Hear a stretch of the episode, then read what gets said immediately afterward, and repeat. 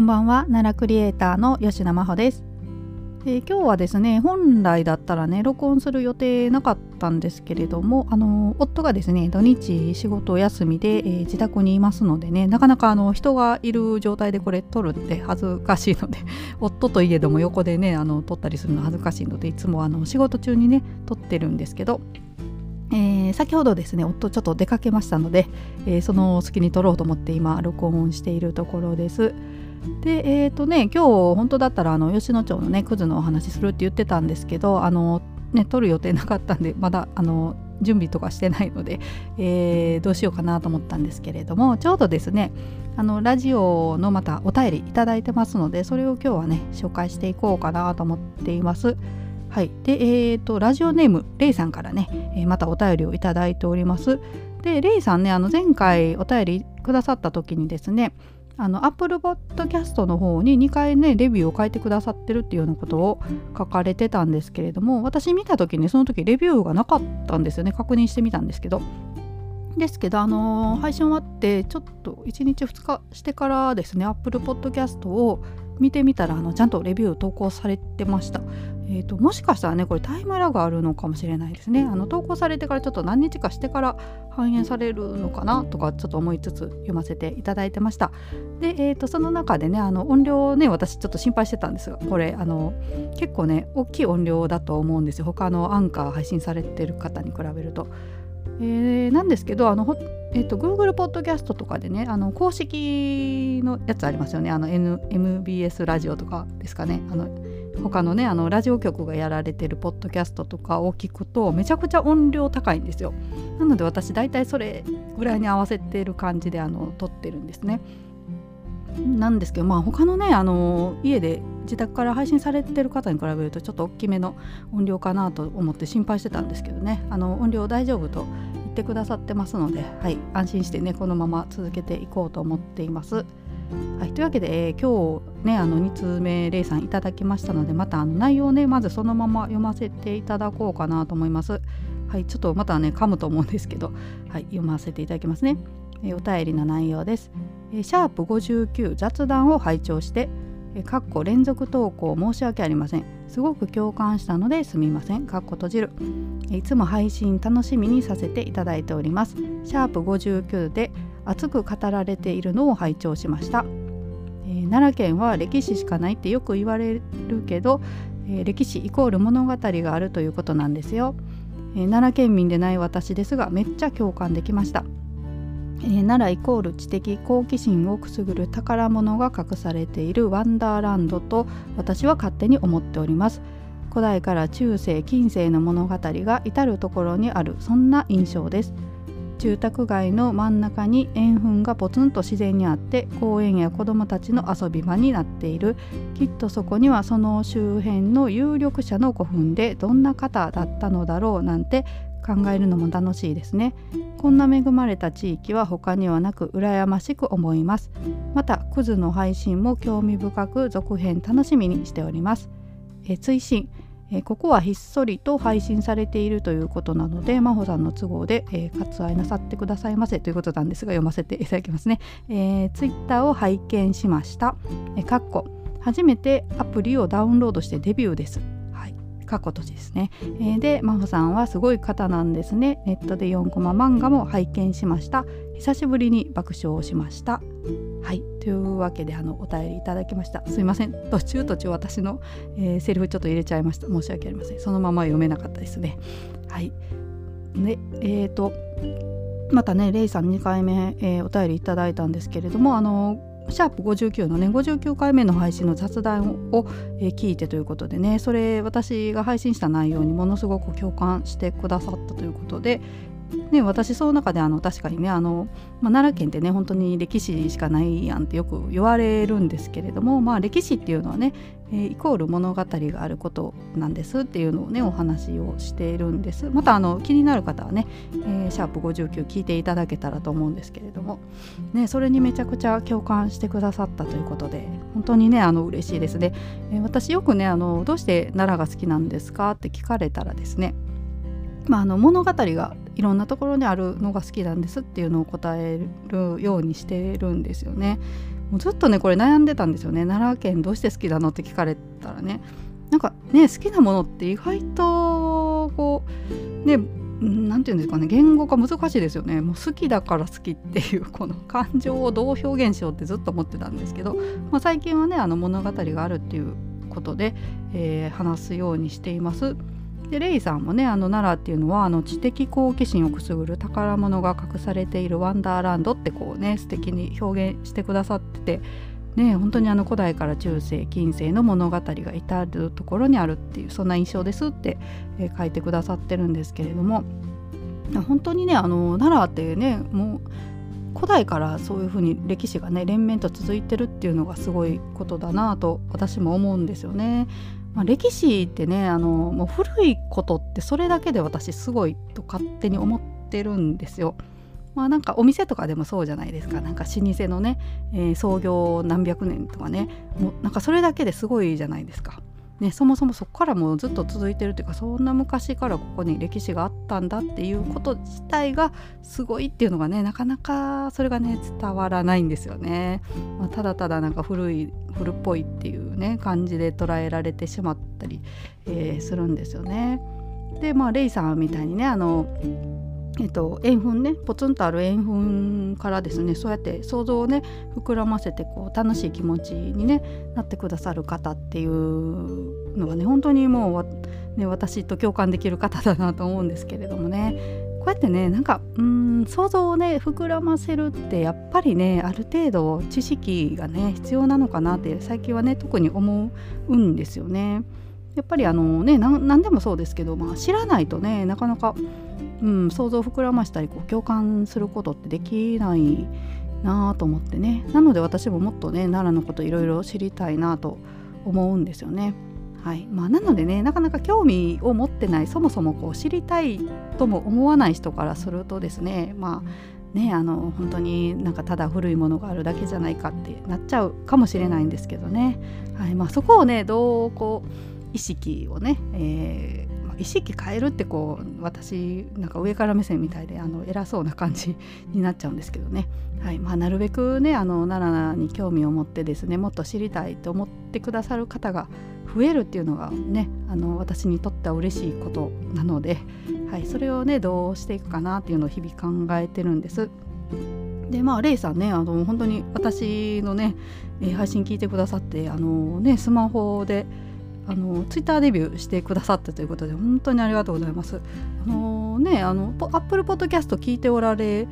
るとねなんかツイッターってねそんな何て言うんですかアップルポッドキャストの方がハードル高いっていう私勝手にイメージあるんですけどツイッターって結構皆さんやってるんですけどねなかなかポッドキャスト聞いてる方の方が少ないじゃないかなと思うんですけどねいやいやもうあの配信聞いてくださってねツイッターも始めてくださってありがとうございますあのそうですよね。レイさんっていう方私フォローしてくださってましたね。はい。あのありがとうございます。フォローもあのしてくださってしかも4コマ漫画も読んでくださったということでね。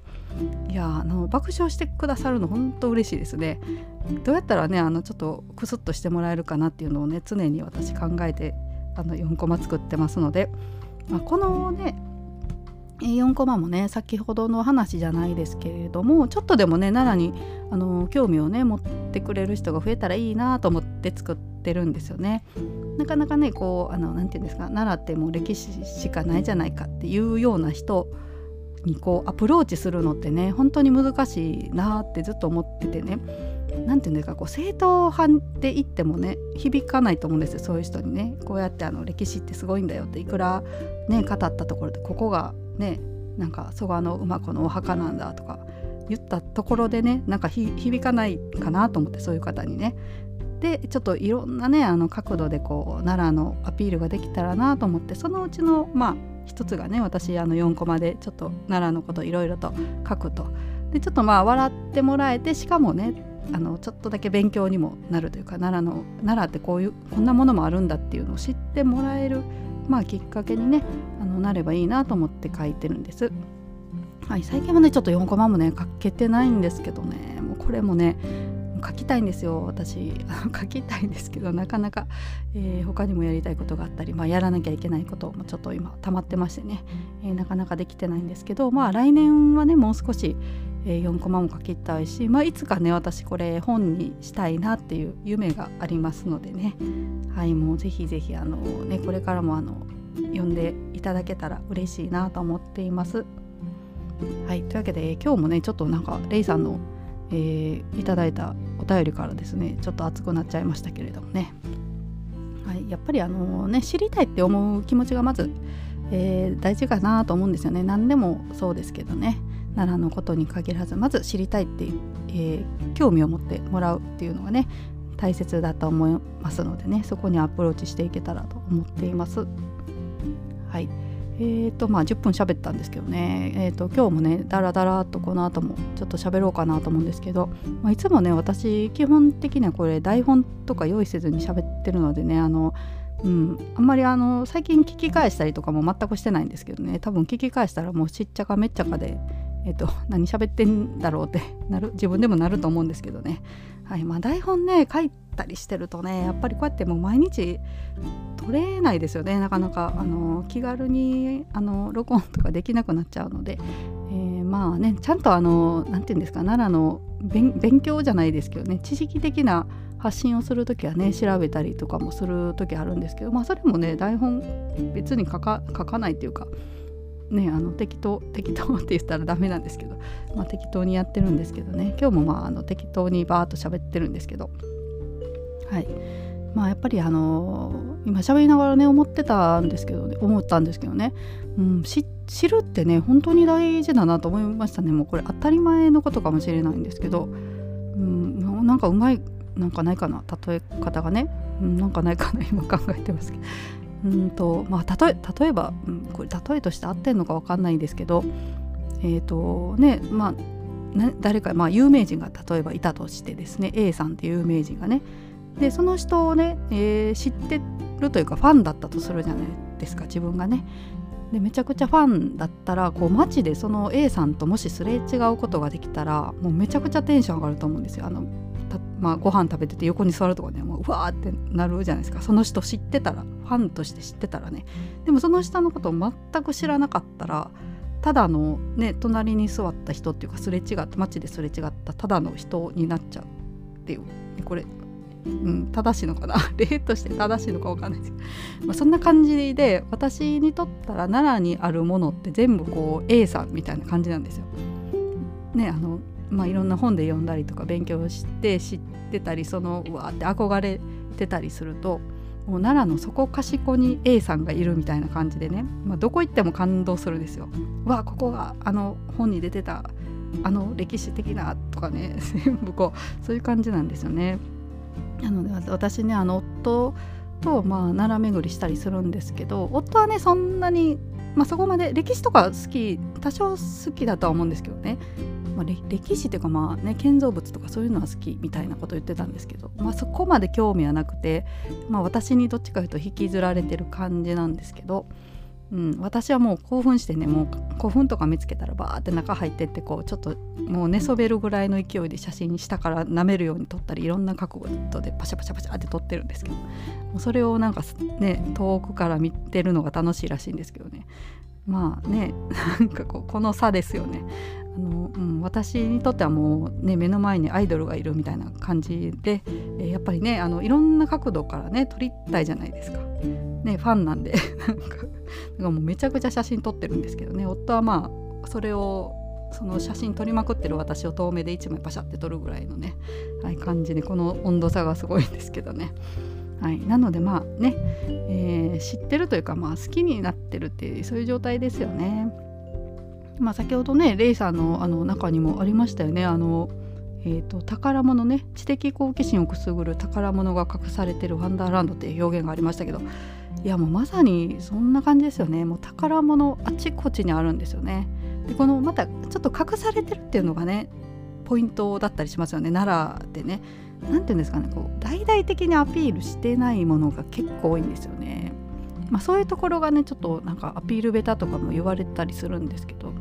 まあ、私からしたらねなんかあのうん、そういうところも好きだったりするんですよ。なんかうわこんなすごいものがねなんかこの道沿いにポツンってあるみたいなね